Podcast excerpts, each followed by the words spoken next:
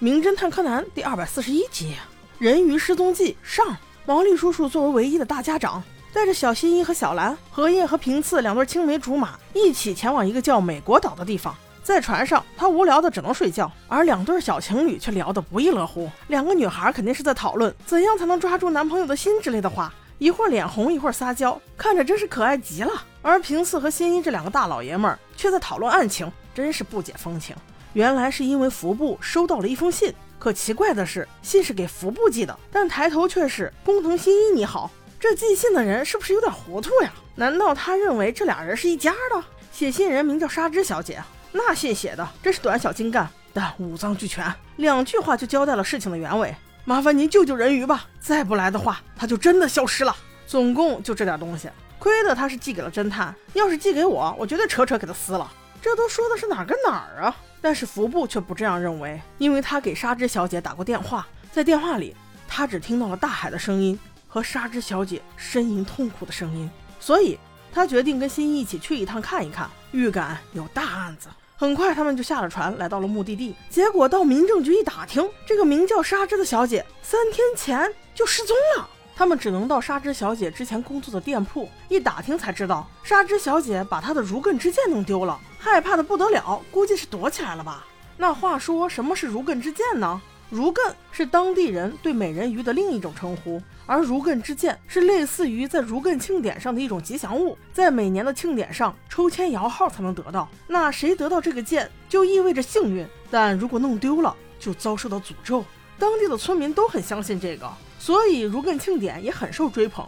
正巧他们来的这几天，就是今年要举办庆典的时间。这时，一个穿着围裙的女孩走了过来，她是纱织小姐的好朋友，也是这家店铺的员工，名叫奈绪子小姐。她说，如艮之剑是由长寿婆颁发的，所以谁拿到了谁就能长寿；反之，拿到了又弄丢了，那就要短命的。所以，纱织小姐很害怕，那是有理由的。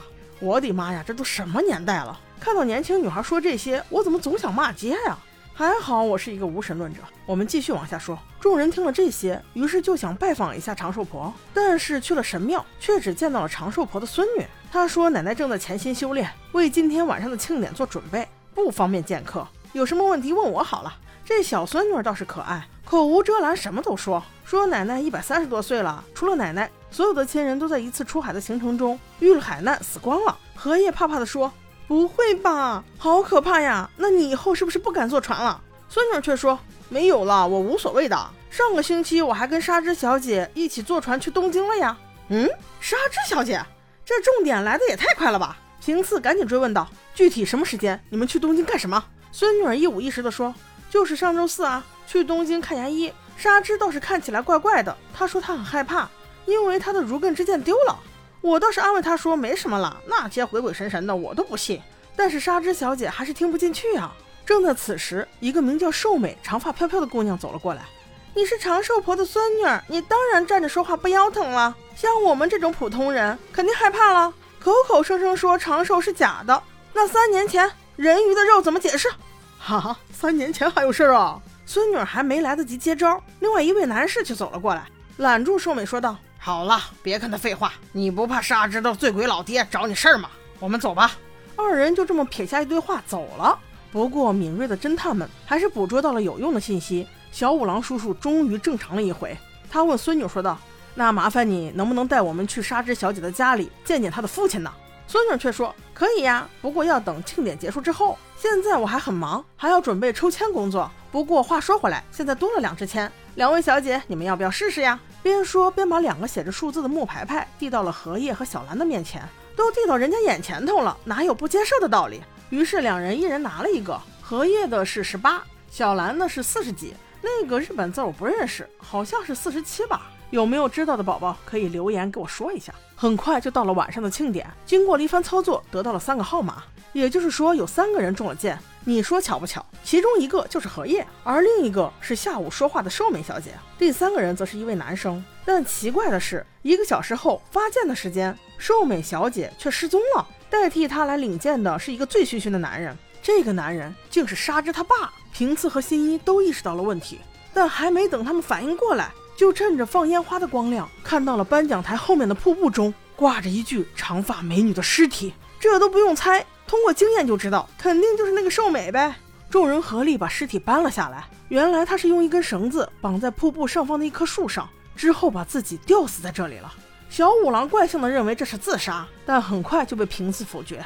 颁奖典礼在瀑布底下，他就是自杀，怎么可能跑到瀑布上面去自杀呢？所以一定是他杀。通过讨论，大家推测寿美也许是去找人鱼骸骨了，因为人鱼的坟墓被长寿婆移到了瀑布上面的森林里。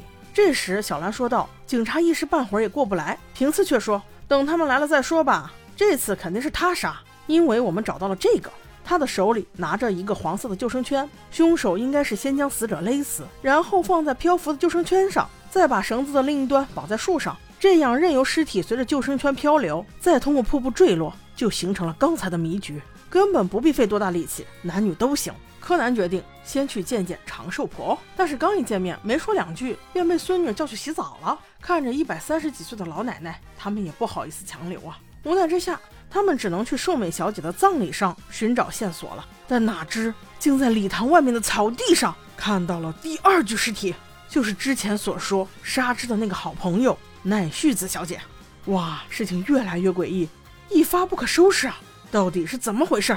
我们下集再说。